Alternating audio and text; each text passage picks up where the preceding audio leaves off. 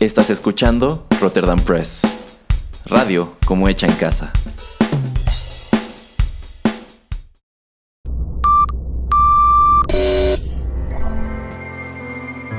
TechPili. Las nuevas tendencias y servicios en tecnología han transformado al mundo. Descubre su impacto y las polémicas que éstas generan. Bienvenido a TechPili. Tendencias, nuevos dilemas. El programa en donde analizamos la tecnología de manera relajada y divertida. TechPili. Comenzamos.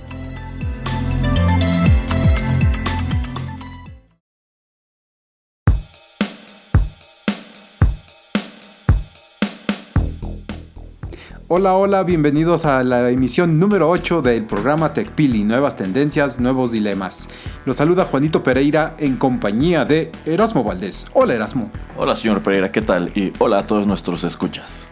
Bueno, y tenemos muchos temas bastante interesantes esta noche o e, este día, depende cuando nos estén escuchando, eso no importa.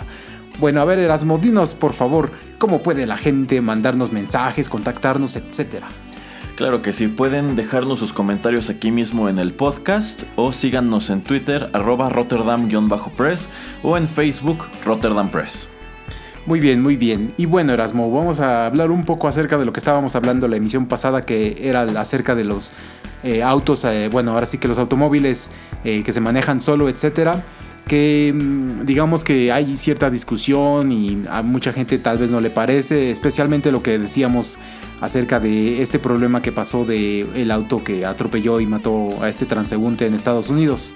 Pero algo que tal vez la gente no sepa es que ya en muchos lugares eh, pues ya las cosas son eh, hechas eh, automáticamente. Por ejemplo, en muchos lugares, almacenes tipo Amazon, pues ya son demasiados los robots que uno pone la orden y el robot va y le encuentra lo que tú le pediste, aunque no sea del mismo tipo, o sea, va de, lado a lado de, este almacén y consigue los, los ítems, las cosas que tú pediste para ponerlas, eh, ahora sí que digamos, en una caja, en una canasta para mandártelas a ti.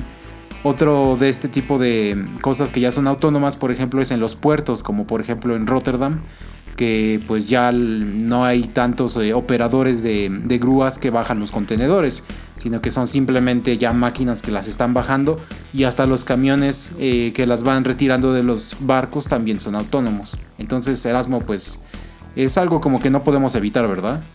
Así es, ahora que menciona esto de eh, los puertos automatizados, eh, no sé si lo sepan, pero eh, recientemente se hizo una inversión muy considerable en el pueblo de Lázaro Cárdenas en Michoacán, que es uno de los principales puertos de México, es a donde llegan prácticamente todos los productos chinos. Todo lo que ustedes ven en el mercado que dice Made in China seguramente estuvo en su momento en, este puerto. Eh, siendo un punto muy importante, pues creo que uno de los eh, pocos aciertos de eh, la presente administración federal fue modernizar este lugar con pues equipo, maquinaria y grúas que ayudan a descargar los barcos con mayor rapidez porque bueno, el barco llega desde China con un montón de contenedores, pero muchos, muchos, muchos, muchos. Son barcos enormes y descargarlos toma muchísimo tiempo porque bueno, hay que irlos sacando eh, uno por uno. Quizá solamente los contenedores de arriba vienen a México, quizá otros se van para Sudamérica o para Estados Unidos. Eh, es una tarea considerable, entonces eh, si ustedes asoman a la tecnología con la que cuenta actualmente el puerto de Lázaro Cárdenas, pues es tecnología de punta, tienen maquinaria que permite no, ya no sacar los contenedores de los barcos de uno en uno, sino pues agarrar una columna completa de contenedores y pasarla a tierra y bueno, allí ya hay gente que se encarga de distribuirlos, como dice el señor Pereira, quizá en camiones, quizá en bodegas, pero pues es interesante saber que en México no estamos tan mal en ese aspecto. Sí, así es, y también cabe mencionar que cuando llegan los contenedores a los puertos eh, están estas máquinas que los revisan para ver exactamente qué es lo que traen, no sé, puede ser drogas o cualquier tipo de cosas que no quieren que entren, las máquinas también tardan de 2 a 3 minutos por contenedor. Entonces esto es también algo que hace que se facilite para el control aduanal, ya que si esto lo tuviera que hacer una persona, pues literalmente no, tendría que abrir el contenedor, meterse y estar viendo de a poquito, que sería así, le daría una lentitud enorme a todo el proceso. Que así es como funcionaba antes. Antes efectivamente descargaban el contenedor, lo abrían, había un inspector que eh, revisaba que trajera lo que decía el manifiesto y ya después de eso se le daba entrada o a lo mejor algunas cosas se rechazaban o eran retenidas. Sí, y bueno, también eh, creo que quieren también ya poner eh, una vía de tren, ¿no? Que vaya de, ahora sí que desde este puerto que es Salina Cruz. Lázaro Cárdenas. Ah, Lázaro Cárdenas, de ahí hasta, bueno, a, Veracruz o a Tabasco para que, digamos, cortarlo del el canal de Panamá también como para darle competencia, dado que es una porción no tan grande del país. Entonces el producto, si fuera todo automatizado y ágil, podría pasar de un lado al otro rápidamente y tal vez más barato que llevar todo tu barco por, eh, por Panamá. Así es, bueno, no sé cuán avanzado o si sea un hecho que construirán este ferrocarril que irá de costa a costa. Sin embargo, por ejemplo, esta autopista que tenemos aquí cerca del Arco Norte en realidad e, es parte de un proyecto con el cual se busca enlazar pues estas dos, bueno, los puertos del, del Golfo con los puertos del Pacífico, precisamente con esta intención de que quizá algunas rutas que se desviaban hasta Panamá mejor lleguen a México y pues aprovechen que eh, bueno tenemos acceso a, ambos mares y que tenemos por lo menos en este momento una red carretera si no la mejor pues una red carretera que ya va de un lado a otro del país si ustedes se meten en algún momento al arco norte allí van a ver camiones que no, que no vienen arrastrando precisamente las típicas cajas o los típicos remolques de camión, sino que incluso traen arriba quizá uno o dos contenedores. Esos camiones vienen directamente ya sea del puerto de Veracruz o del puerto de Tuxpan y se dirigen pues hacia el centro del país o hacia el Pacífico, que algo que ya nunca supe, señor Pereira, es si alguna vez se concretó el puerto seco que planeaban hacer en el Valle del Mezquital en Hidalgo.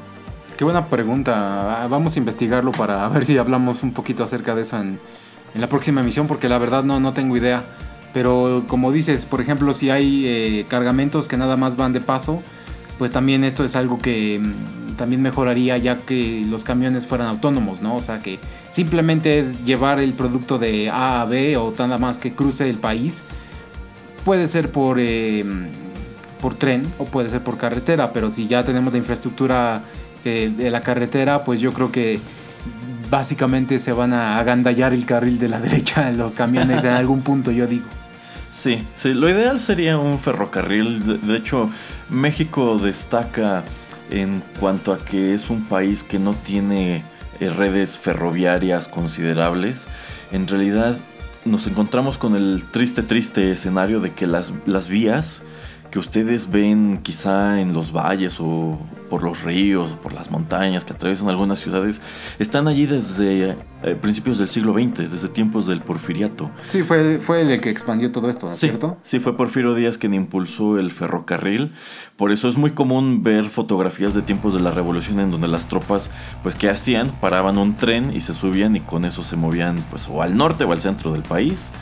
Y en realidad yo creo que desde entonces el mantenimiento que se le ha dado a esta a estas instalaciones es mínimo, si acaso nulo, y en realidad no se ha extendido, se ha, perdido, hay muchas eh, redes ferroviarias que pues han sido usurpadas por otras cosas. Ahí está la vía, pero a lo mejor ya le construyeron encima un puente o algo así, porque pues por allí ahora pasan automóviles. Eh, y bueno, si a estas redes se les diera se les diera impulso, se las retomara, pues sin duda serían bastante benéficas, no solamente para transportar mercancías, sino para transportar personas. Allí tenemos el actual dilema de este tren que quieren que, están construyendo, que irá de la Ciudad de México a la ciudad de Toluca, que bueno ha, ha tenido considerable eh, resistencia Habría que ver una vez que lo pongan en marcha si de verdad aportará beneficio a este sector que a diario se traslada entre estas dos ciudades.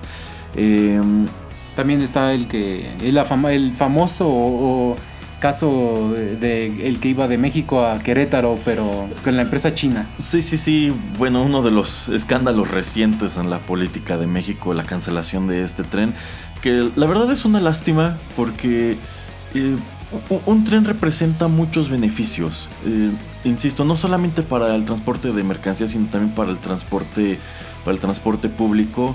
Entonces ayuda, por ejemplo, un tren que, vaya de la Ciudad de México a Querétaro, pues ayudaría a que si tú tardas a lo mejor 3, eh, 4 horas en moverte en automóvil, pues ahora hagas este trayecto en 2. Entonces, eh, pues es, es, mejor para la gente que trabaja en una ciudad y en la otra, para quien quiere salir quizá el fin de semana de vacaciones. Eh, pues sí, tenemos la prueba de que en Europa, sobre todo en los países de Europa Oriental, pues el tren es la opción de movilidad en masa número uno y de este lado del mundo le hemos dado mucha preponderancia al automóvil. Sí, exactamente y el beneficio de viajar en tren es que es eso, no tienes que estar poniendo atención a dónde vas, puedes estar haciendo otra cosa, no sé, leyendo, este, escuchando Rotterdam Press, una vez también en el, en el coche, pero puedes hacer muchas cosas, trabajar en tu computadora, etcétera, ¿no? O sea, no tienes que estar... yo digo que la fatiga es menor, o sea, hasta si trabajaras de en una ciudad a la otra, pues tal vez se te hace menor el trayecto, puedes hacer cosas mientras estás ahí. Y se me hace, sí, muy, muy raro eso de que en México no hayamos expandido eso para transporte de, de personas.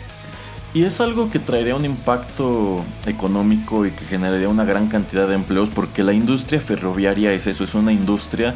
Eh, un país que tiene trenes, tiene fábricas de vagones, tiene una industria metalúrgica que hace vías, también estos maderos que van en las vías.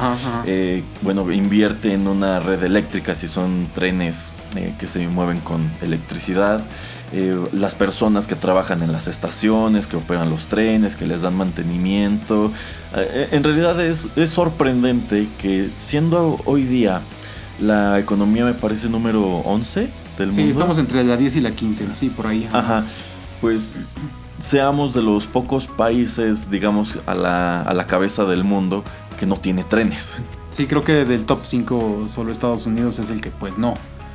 No, y bueno, el hecho de que Estados Unidos tampoco tenga o tampoco invierta mucho en los trenes, pues es parte de nuestra situación porque, bueno, nuestra sociedad busca replicar muchísimas de las cosas que hacen ellos. Entonces, si allá el automóvil es el rey del transporte, pues no es raro que aquí también lo sea. Pues sí, es un tema bastante interesante. Y bueno, vamos a regresar con otros temas después de esta canción.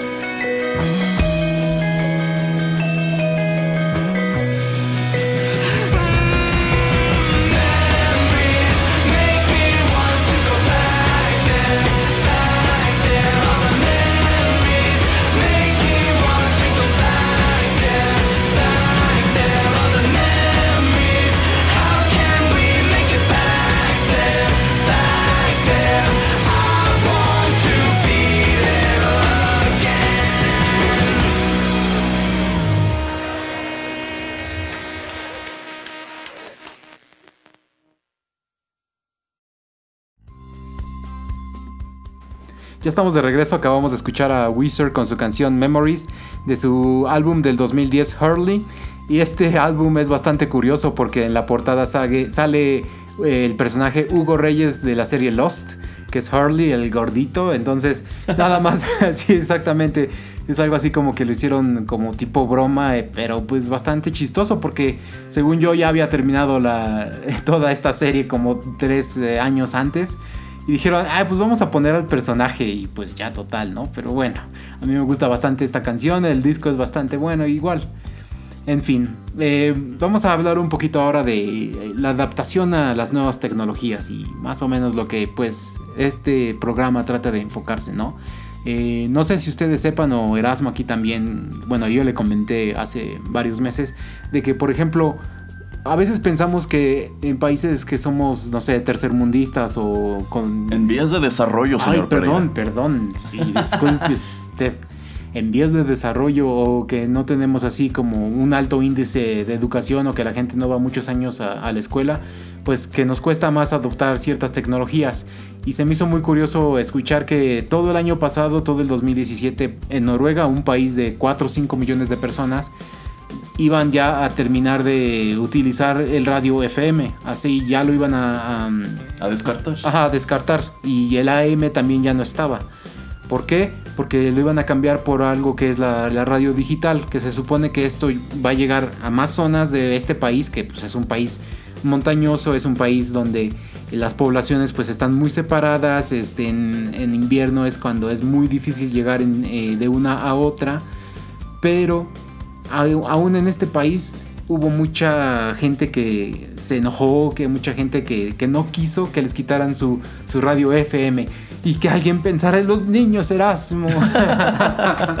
Entonces quiero saber, por ejemplo, Erasmo, tu opinión acerca de cómo es tu percepción acerca de este caso. Bueno, en lo que respecta específicamente al radio, pues aquí en México todavía tenemos ambas bandas, AM y FM, y lo interesante es que las bandas están ocupadas por completo. Sí. Sobra decir que la gran mayoría de las estaciones son controladas por una sola empresa, pero a fin de cuentas el radio aquí en México es importante. Eh, normalmente la gente señala, ay, la televisión es la responsable de muchos de nuestros males, pero en realidad si, si hacemos los números, el radio es muchísimo más es, un medio con muchísimo más alcance que la televisión. Empezando por el hecho de que es más barato tener un radio, de que prácticamente todos los automóviles que ves en la calle tienen un radio. Eh, Antes de que sigas, Erasmo, otro dato bastante curioso. ¿Sabías que tu teléfono, tu Android, tu, tu, iPhone tienen un, este, un chip que para recibir FM, pero que no está habilitado? Así es, pero bueno, ni, no, no, no, solamente estos teléfonos relativamente modernos que, que tenemos en, aquí en la cabina, en realidad cuando estaba aún en la universidad tuve desde un, antes eh sí desde antes pero bueno yo recuerdo mucho que tuve un teléfono Sony el Walkman Ajá, que era un llamaba. teléfono pequeñito naranja muy padre eh, que como que ofrecía entre sus muchos beneficios eso que tenía que te permitía sintonizar AM o FM no funcionaba muy bien necesitabas conectarle una antena que venía incluido y era una antena muy graciosa parecía como un mini gancho de ropa. Tal vez lo era Erasmo. Tal vez tal lo vez era. era de ropa de un hámster. Ah es probable es probable sí. Eh, pero sí, nuestros teléfonos pueden sintonizar el radio AM o FM si los configuramos eh, eh, pues en, en, sus aplicaciones. Eh, pero sí, em, en México no estoy seguro, no, no, sabría decir en cuánto tiempo daremos el salto definitivo a la radio digital como en Noruega, pero cuando el señor Pereira me contó, me, me, resultó muy curioso esto, de que en un país que aquí miramos como de ensueño, en uno, quizá el país número uno en calidad de vida, eh, en donde tú pensarías que la gente tiene acceso a pues tecnología que aquí es muy cara o que ni siquiera existe, la gente peleó porque les quitaron el radio FM. Sí, así es. Y una de las cosas por las que estaban peleándose es que decían, bueno, yo en mi automóvil tal vez la radio con la que me vendieron el coche o la que yo le compré, nada más tiene para sintonizar AM, FM. Entonces lo que tú estás haciendo es que esta radio la estás haciendo obsoleta. Entonces yo tengo que ir y salir, comprarme una nueva para ponérsela. Entonces, ¿por qué me estás obligando, gobierno, a hacer algo que yo no quiero hacer? Y como te digo, hay muchas ventajas de tenerlo digital. lo que decías de que el, ancho de banda ya está muy lleno, por ejemplo, en este país, pues puedes tener más estaciones en, en la digital, la señal te llega mejor. Entonces es una de estas cosas pues curiosas, ¿no? Así como que la gente no sé cuánto cueste una radio allá en, Noruega, pero también eso de, ay, es que me estás pegando a mi bolsillo y, no me agrada. Bueno, pero o sea, quien, se queja de que están volviendo obsoleto el radio de su automóvil es quien tiene un automóvil viejo porque prácticamente todos los coches de modelo reciente ya tienen integrada la opción para la radio digital, en especial los que vienen de Estados Unidos. Quizá aquí en México no lo sabemos porque no lo utilizamos, pero hubo un tiempo que en los eh, cristales del vehículo venía incluso un logotipo de Sirius, que bueno, es un servicio de radio digital, entonces esto era como para decirte que traía un, radio moderno que te permitía escuchar AM, FM y digital. Sí, así es, entonces es algo bastante extraño que esto suceda. Y bueno, para aterrizarlo un poquito más en México, pues podemos eh, hablar acerca del cambio de la televisión analógica a la televisión digital que sucedió pues casi casi lo mismo, ¿no? O que te vendían un aparatito para que tu televisión viejita eh, cambiara o que te tenías que comprar una pantalla. Y pues que terminó haciendo muchos gobiernos eh, en el país, Erasmo. Regalando pantallas. Ah, mira. Y pues, ¿qué pasa cuando estás este, regalando y regalando? ¿Qué, qué, haces con lo viejito? Eh, lo conviertes en basura. Y ese es el problema, ¿no? Porque pues ¿qué haces? En México también no tenemos una cultura de, reciclar electrónicos, entonces terminas contaminando más de lo que estás eh, beneficiando a la gente. Pero ¿sabe qué, señor Pereira? Más allá de que no tengamos la cultura, es que en realidad, uno, el gobierno, ok, si se pone a regalar pantallas, creo que en algunos lugares eh, si llevaba... ¿Como cambalache? Ajá, como cambalacheaba una televisión análoga por esta nueva pantalla digital eh, creo que había un beneficio extra o les daban una despensa o una tablet, no recuerdo bien, pero eh, sí llegué a escuchar que podían hacer un cambalache, pero en muchos otros casos la gente solamente iba a, pues esta, a este centro en donde las regalaban, pues, cogían su tele y ya.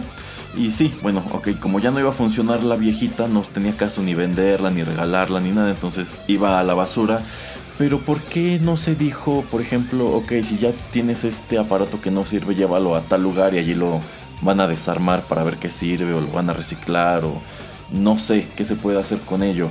Y no solamente aplica en este caso, yo creo que debería, deberían existir programas para, si no reutilizar, por lo menos eh, deshacerse de aparatos electrónicos de manera responsable, empezando por las baterías o las pilas que ah, utilizamos, por ah, ejemplo, en, los, en el control remoto y así, porque, eh, bueno, en primer lugar, una pila vieja es peligrosa porque puede explotar. Ahí tienen el caso de el Galaxy que explotaba con todo y que tenía una, pila nueva, pero era una pila mal calculada. Sí. Eh, pero cuando las pilas están agotadas, en realidad los químicos, que son metales pesados, que son contaminantes muy fuertes, siguen allí adentro y mientras más vieja es la pila, estos líquidos comienzan a, escurrirse. Por ejemplo, si a ustedes les llega a escurrir en la mano, los quema porque son ácidos. Sí, sí, sí. Pero si cae en la tierra, si cae en el pasto, este es un eh, elemento tan pesado que se va al subsuelo y una gotita puede contaminar cientos de litros de agua.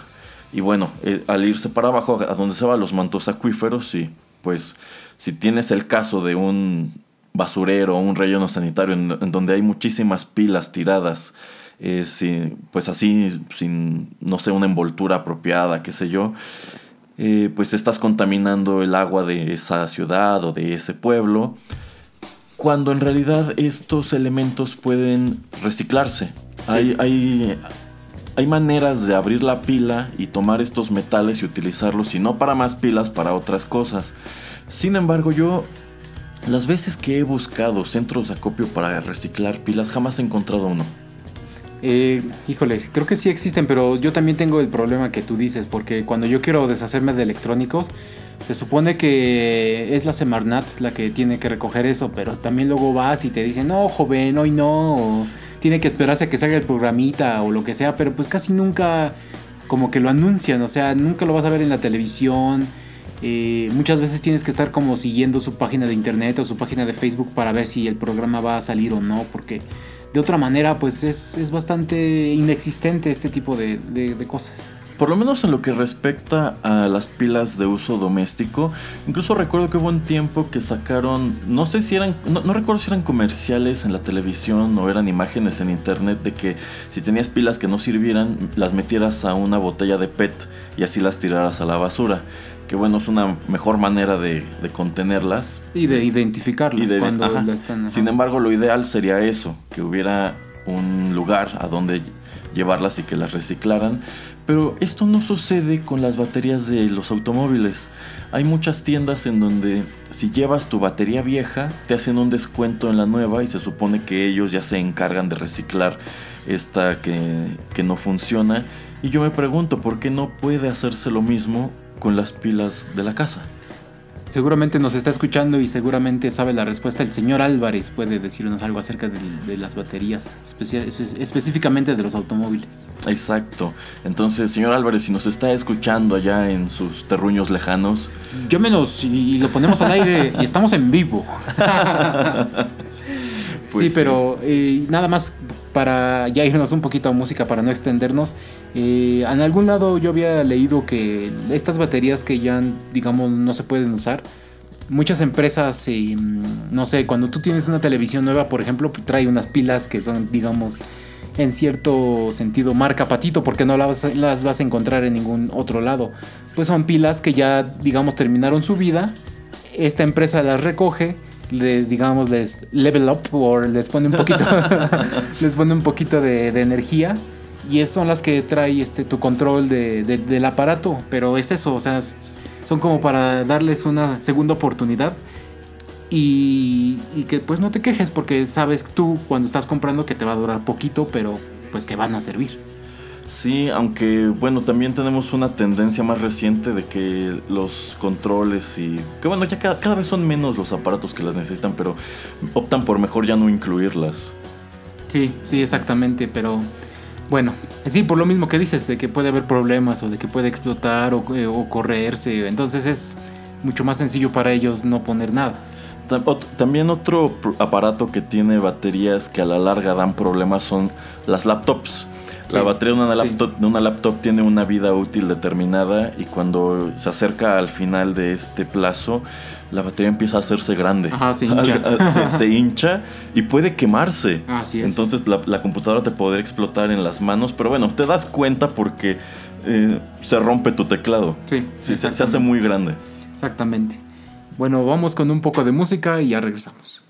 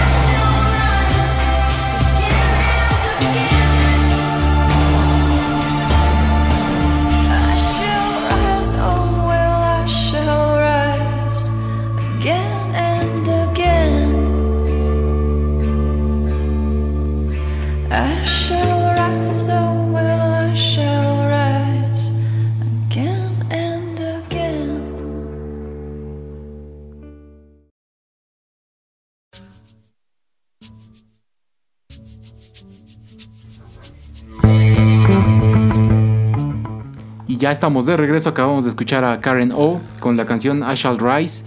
Esto fue un single para promover eh, em, el, videojuego de Tomb Raider, eh, Rise of the Tomb Raider del 2015. Y bueno, Erasmo, dinos quién es esta cantante.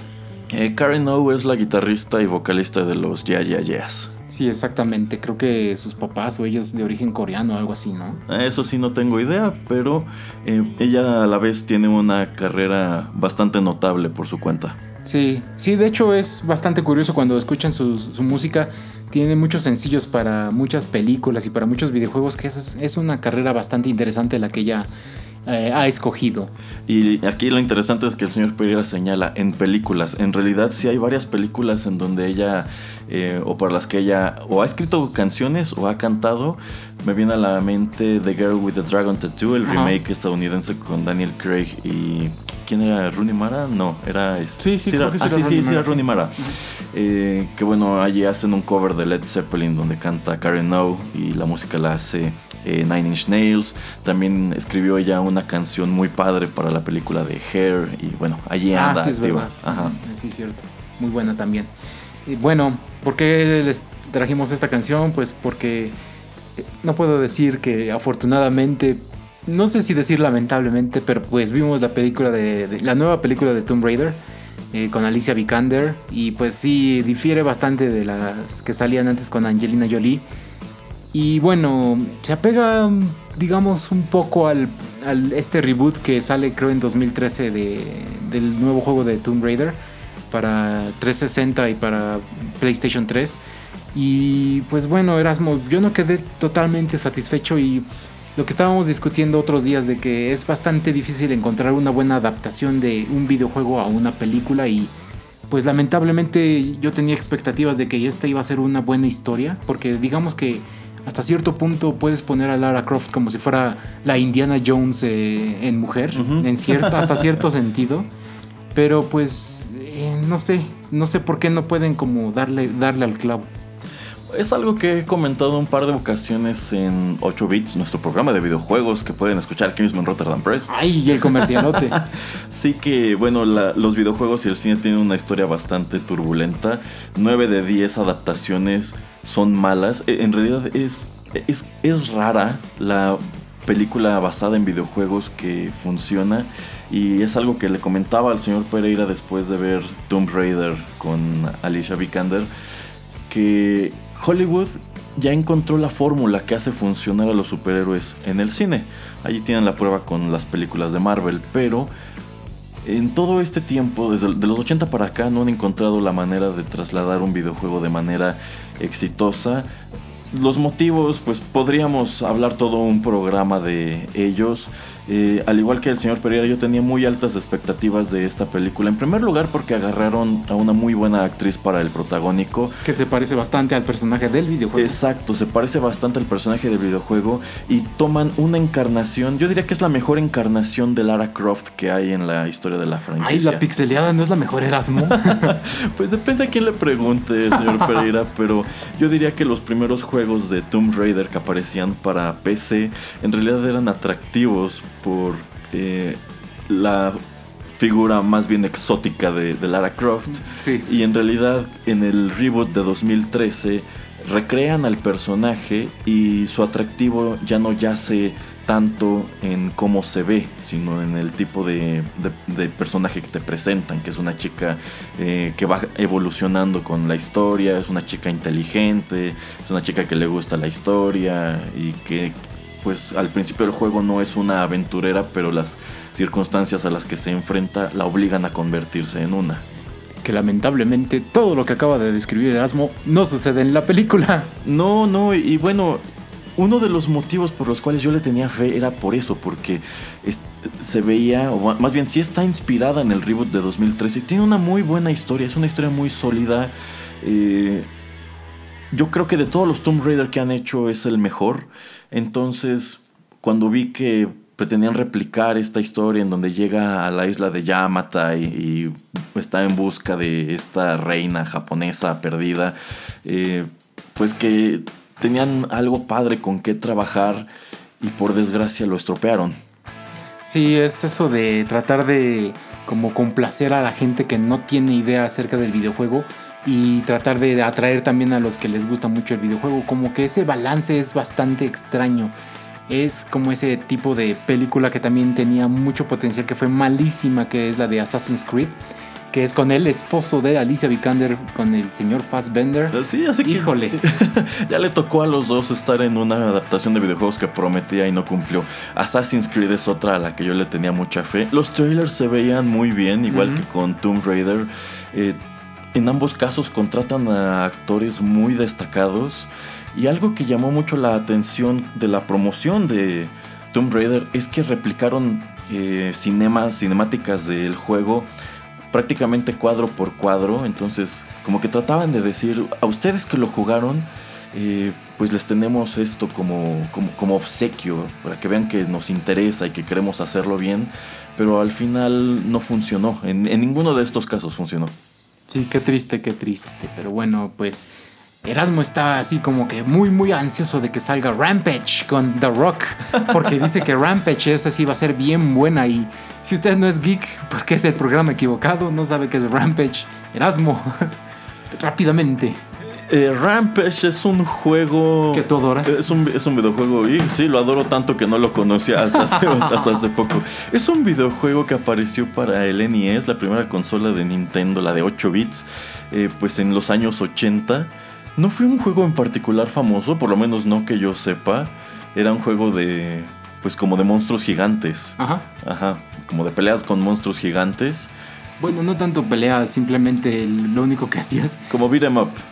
¿No? bueno, ibas en la ciudad y tenías que destruir la ciudad y comerte a las personas. Oh, ya. Bueno, era un videojuego de monstruos. Eh, pero insisto, no fue muy popular y sucede que algún estudio en Hollywood se le ocurre agarrar este juego, comprar los derechos y realizar en 2018 una adaptación al cine estelarizada por The Rock. Sí, y si ven el trailer, pues van a decir qué diablos es esto, pero pues luego ven, no sé, imágenes de lo que era el juego. También sale después en Super Nintendo y después creo sale en GameCube. Van a decir, ah, ok, ya, ya vi de dónde traen esto, pero tampoco tiene sentido que salga una película de este tema, pero bueno. Así es, es como si de pronto agarraran, eh, no sé, Ron Saber, que es un juego para nada famoso del Super Nintendo, y dijeran, oh, vamos a convertir esto en una gran franquicia cinematográfica. No tiene mucho sentido. Quiero suponer que consiguieron los derechos muy baratos.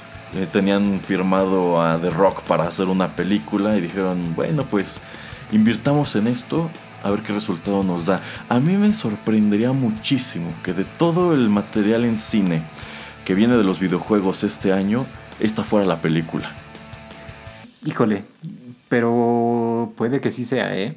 Eso, eso es lo que va a ser bastante extraño. Eh, sí, al igual que Tomb Raider y Assassin's Creed, como que el trailer. El trailer está un poco desconcertante porque dices, ok, ¿esto de dónde salió? Porque de parece. Bueno, el, personaje principal es un. es un gorila albino como, como Copito, el que vive en el, zoológico de Barcelona. ¿Por qué se ríe, señor Pereira? Sí, sí, era igualito. Sí, se parece bastante. Se parece bastante. Eh, incluso cuando vimos el trailer, yo dije, ah, caray, hicieron una película de Copito. Pero bueno, igual y resulta ser la gran sorpresa de este y de pronto empiezan un universo gamer del NES, empezando con Rampage. Wow, eso estaría bastante sui generis, ¿no? Pero bueno, vamos con un poco de música para quitarnos este mal sabor de boca.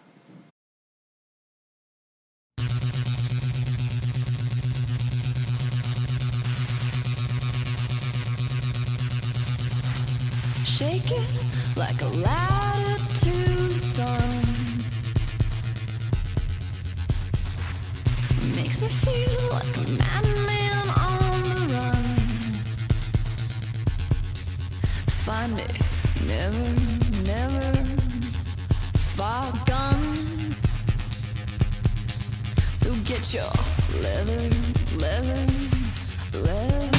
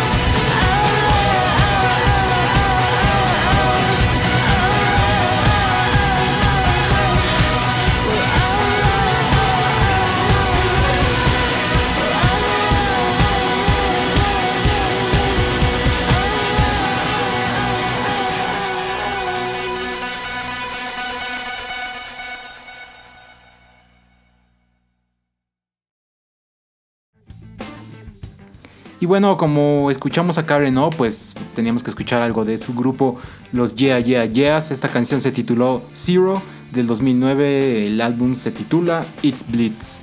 Y bueno, hablando con Erasmo fuera del aire, pues concordamos que de las últimas películas que hemos visto acerca de, de videojuegos, bueno, la que no es y que es la mejor es Wreck-It Ralph, ¿no? O sea, Wreck-It Ralph es la película que no es de videojuegos, que es la mejor película de videojuegos, que es bastante extraño, ¿no? Así es, eh, Wreck-It Ralph, que es de. ¿Es de Pixar o es de DreamWorks? Creo que es de. no, no es de Pixar. No, entonces debe ser de DreamWorks. Ahorita lo reviso. Bueno, eh, esta cinta que, por cierto, este año estrena su secuela fue una. Que no se ve muy buena. ¿eh? No, la secuela, la verdad, no, no se ve muy atractiva, pero en su momento, cuando aparecieron los trailers para Wreck-It Ralph, fue muy atractivo que eh, tenía numerosos cameos, bueno, no tan numerosos, pero había varios cameos de personajes conocidos de eh, los videojuegos de los 80 y de los 90, eh, personajes de las series de Street Fighter, de Sony. famosamente, Nintendo se rehusó a prestarles a, a Mario, pero sí utilizaron a Bowser. Cuando en la película aparece Sonic, que pues es como que la competencia más famosa que tiene Mario. Eh, yo me imagino que Nintendo después se dio de topes por no haber este, puesto allí a su famoso plomero italiano.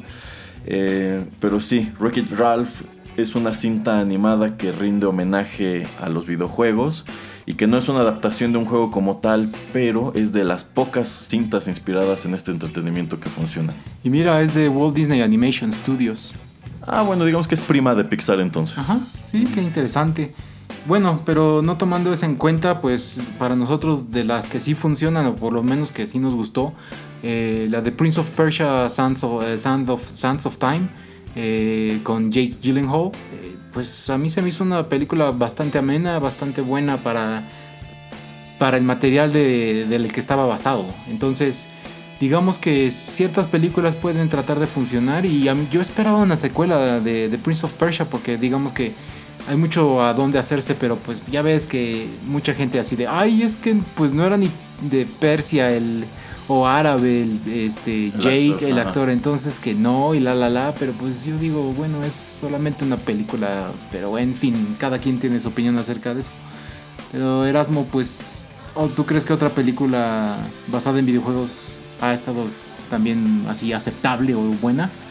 Bueno, hoy día la recordamos como una película infame, sin embargo, si la analizamos en su contexto histórico, la verdad es que no era tan mala. Incluso si, si, a mí me la ponen, yo sí la veo y no. O sea, tiene sus cosas eh, risibles, pero en realidad no son tantas. Y me refiero a Mortal Kombat, la primera adaptación al cine de este juego de peleas.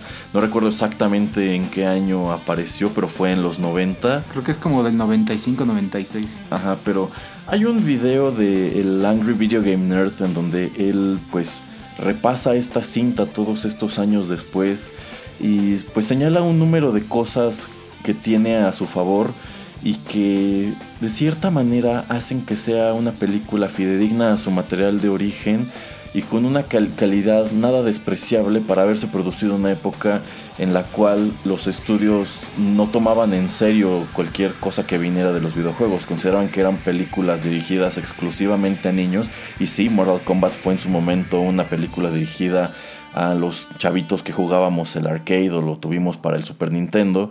Em, pero sin querer creo que le dieron al clavo a muchas cosas y uno pensaría que otras eh, cintas u otros materiales que vienen de videojuegos aprenderían de allí, pero en realidad no se ha dado el caso.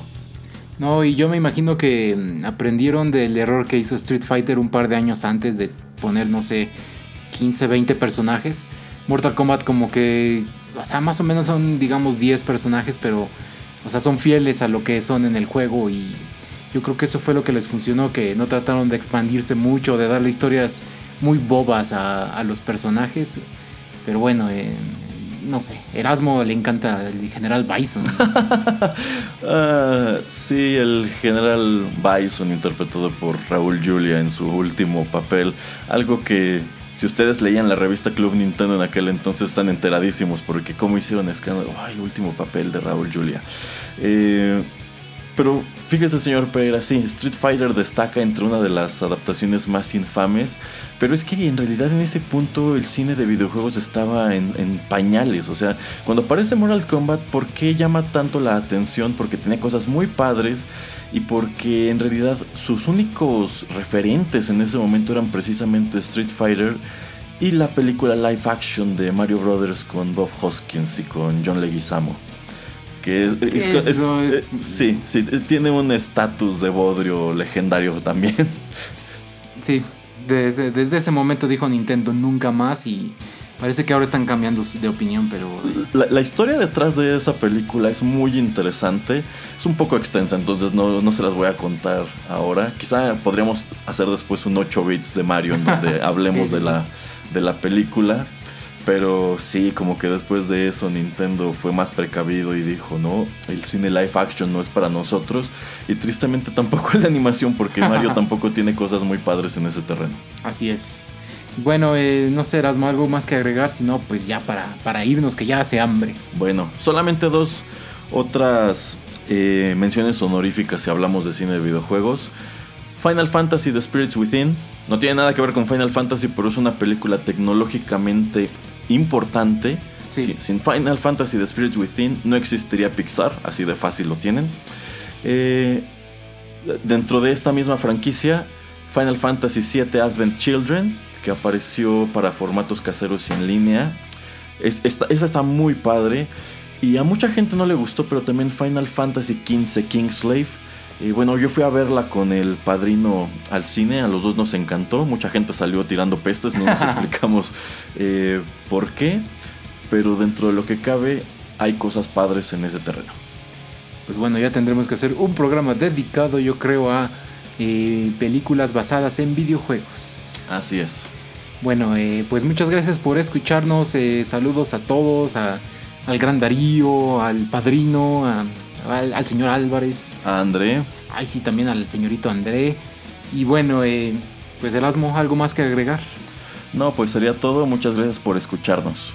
Bueno, muchas gracias y pues aquí seguimos en sintonía. Hasta luego.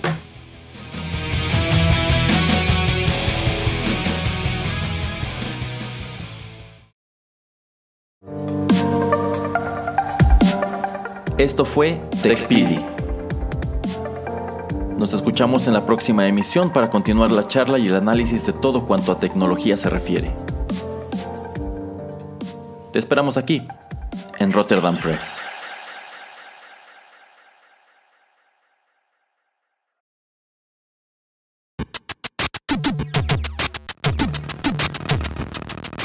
Los videojuegos se han convertido en la octava expresión del arte Ven y descúbrelo con nosotros.